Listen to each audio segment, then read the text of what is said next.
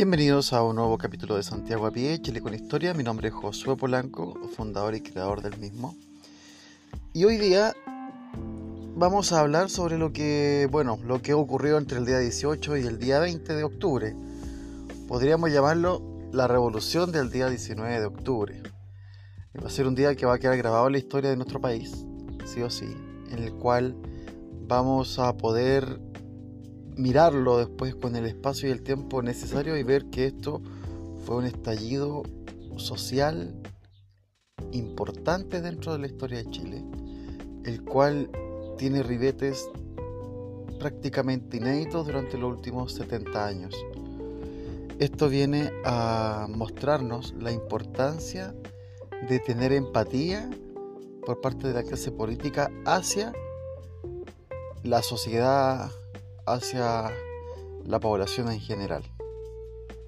Hay algo que ha logrado Sebastián Piñera, y lo he escuchado durante estas últimas horas, que Piñera tiene la capacidad, tuvo la capacidad de ser rechazado, detestado y hasta odiado por gente de su mismo pensamiento ideológico y por los contrarios. Eso es prácticamente un mérito. Un mérito que habla sobre lo que significa ser un presidente, las implicancias que tiene y que para ser un presidente se necesita un estadista, no un economista. No una persona que está ligada a los números, sino que una persona que está ligada a las personas.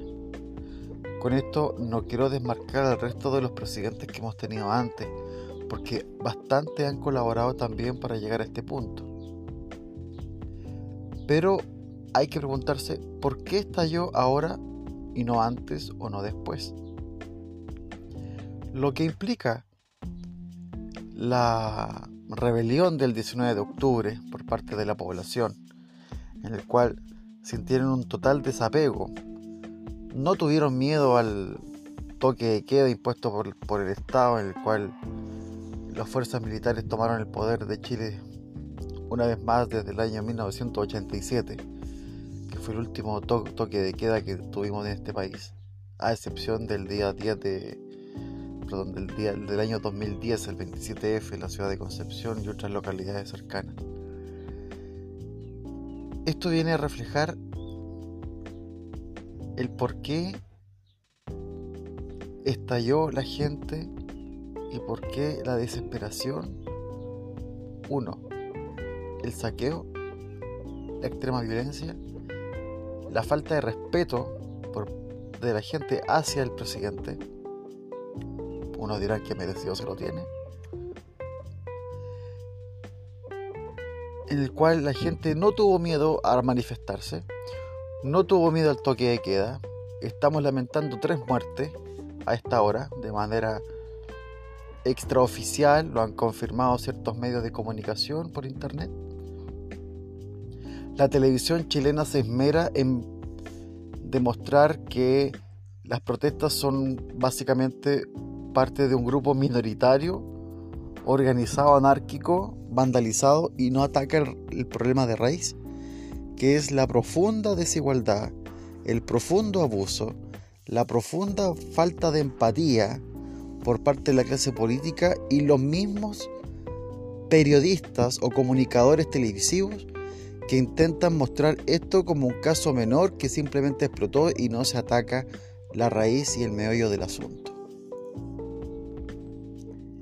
Hablando en matinales del canal 13, eh, fundamentalmente en Bienvenidos, donde empiezan a hablar sobre la criminalización de la evasión del metro a concordancia con el discurso del gobierno criminaliza la vandalización del metro, la evasión del metro, perdón, pero no criminaliza la evasión de los impuestos.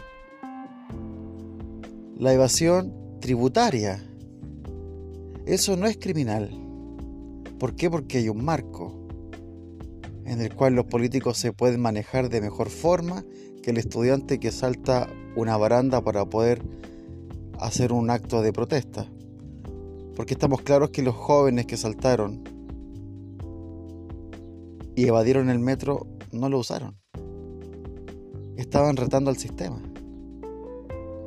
Y es ahí cuando este problema, que pudo ser atacado en un inicio de manera bastante más coherente por parte del gobierno, intentando dar una explicación lógica a lo que está ocurriendo y no simplemente un capricho, que es lo que han hecho que nos han pretendido querer enseñar que esto es un capricho y no un estallido social, nos damos cuenta que el gobierno es un gobierno incompetente, deshumanizado, el cual carece de las herramientas básicas para gobernar. Una, no tiene oídos. Segundo, cuando utiliza la boca, lo hace de manera equivocada. Y lo peor de todo, no tiene cerebro para poder entender lo que está ocurriendo. Esto nos lleva a proyectarnos y ver qué es lo que va a ocurrir con Chile de ahora en adelante. Vamos a tener la posibilidad en dos años más, o quién sabe antes, de tener elecciones presidenciales porque la cabeza de Piñera ahora está colgando de un hilo. De ser el anfitrión del COP25, está a punto de perder su puesto. Puede que no ocurra.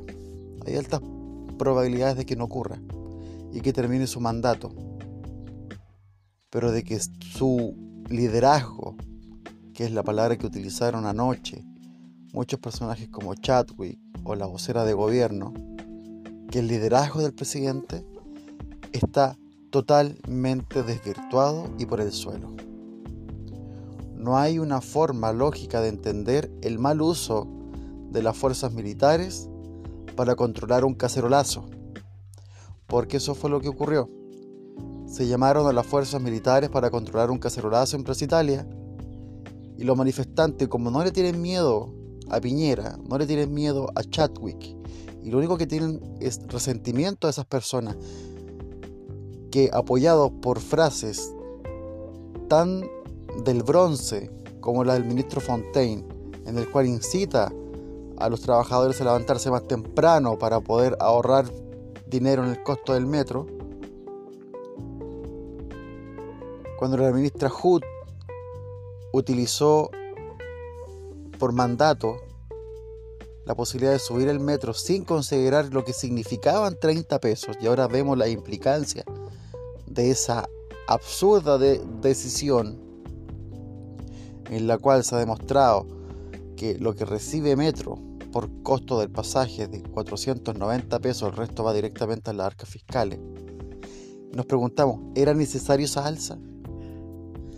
vemos problemas con la FP, vemos problemas con todos estos casos de inequidad en cuanto al castigo para personas que roban de un segmento y de otro segmento. Clases de ética para los del Pancopenta. Cárcel para las personas que roban gallinas.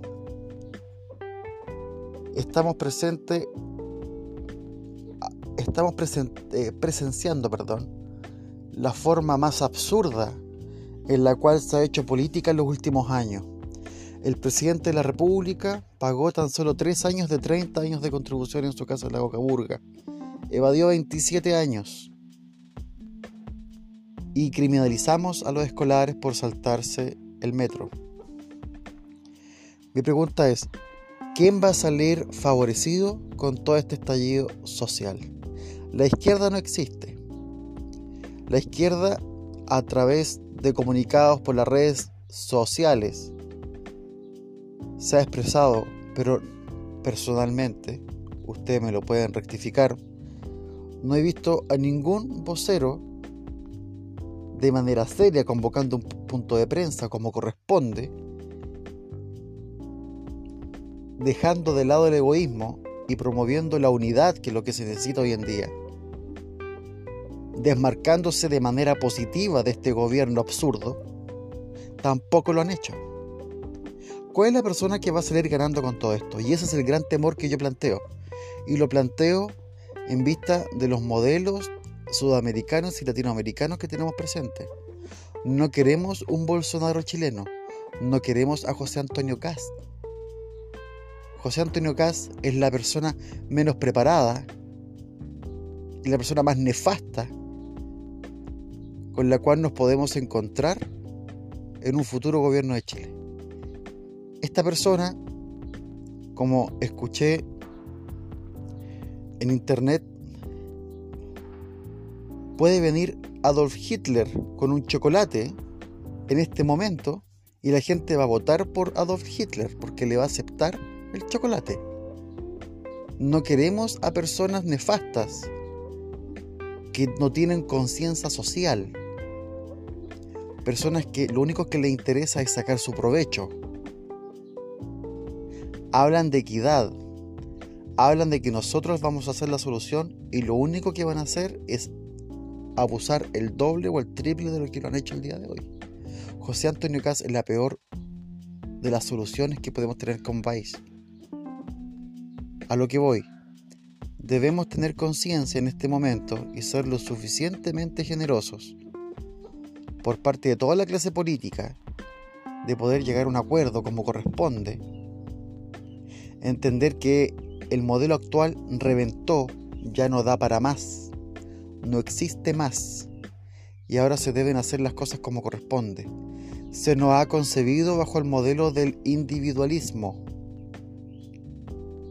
¿Cuáles son las consecuencias de este modelo individualista en el cual tú debes ser exitoso, el cual tú te debes salvar a ti mismo? Cágate al que está al lado, pisotealo para ascender en tu puesto. En que pasa lo que pasa y lo que sigue pasando. Saqueos de supermercados, quemas del metro, quema de establecimientos, quema de edificios, descontando el TENEL, ahí tengo yo mis reparos. Pero el resto de, todos los establecimientos comerciales que han sido saqueados, habla de que la persona que saquea, el lumpen, básicamente, no le interesa que dos días después o tres días después va a tener que utilizar el mismo servicio para llevar un punto a otro o para comprar algún otro producto, porque son creados y hemos sido creados bajo el concepto del individualismo. No nos interesa el otro, a nadie le interesa el otro. Somos solidarios de la boca para afuera.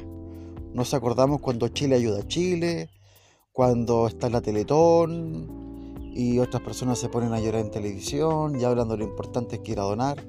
Y el resto del año, ¿qué es lo que hacemos?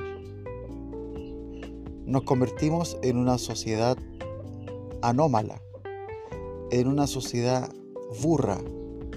Nos convertimos y nos han convertido, nos han descabezado la educación pública. No existe educación pública en Chile. Existe una mediocridad de enseñanza. Y eso es lo que tenemos hoy en día. No tenemos absolutamente nada. Creemos que por tener tarjeta de crédito somos mejor que el otro vivimos endeudados hasta la coronilla y no somos capaces de entender cuál es el problema. El problema es que dejamos de tener conciencia de clases sociales. No tenemos dignidad de personas. No fuimos capaces de entender que el votar sí es importante, no es un mero trámite. Es la forma en la cual nosotros vamos a elegir a nuestros gobernantes. Y eso es lo que tenemos que entender ahora, votar a conciencia, votar por personas que nos representen, investigar su hoja de vida, saber quiénes nos van a representar tanto como alcalde, concejales, diputados, senadores, intendentes y presidentes. Tenemos que hacer la pega como corresponde. No podemos estar viviendo bajo la zona de confort permanentemente esperando que el otro solucione nuestros problemas. Ya vimos lo que pasó. Piñera se ganó el rechazo transversal. Vi una marcha anoche en el portal La Dehesa. Vi una marcha anoche en Maipú. Eso habla de la desmotivación, del hastío social que existe hoy en día con un modelo de gobernar que simplemente fracasó. Ojalá tomemos en consideración lo que nos ocurrió hoy día, que entendamos que más que marchar ahora debemos de actuar, aunque hay que marchar igual. Pero cuando todo esto pase, vamos a tener que tener la suficiente inteligencia para poder tomar decisiones correctas y mejores. No podemos permitir que nos gobiernen personas que no tienen conciencia de lo que significa ser ciudadano. No podemos permitir que las personas que nos gobiernen no sepan lo que es subirse a un Transantiago a un metro en hora punta, trabajar y desplazarse de dos a cuatro horas entre ida y vuelta de un punto de, de trabajo hasta tu casa y viceversa. No podemos permitir que las personas que están gobernando el país tengan ese nivel de desinformación. Así es que lo vamos a dejar hasta acá. Vamos a hacer nuevos podcasts en el transcurso de los días para ver cómo ha evolucionado todo esto y cuáles son las temáticas que vendrían a acontecer. Por mi parte me despido. Piensen, me reflexionen, comenten, compartan, difundan, hablen con el del lado. Es importante. Que tengan ustedes una muy buena jornada. you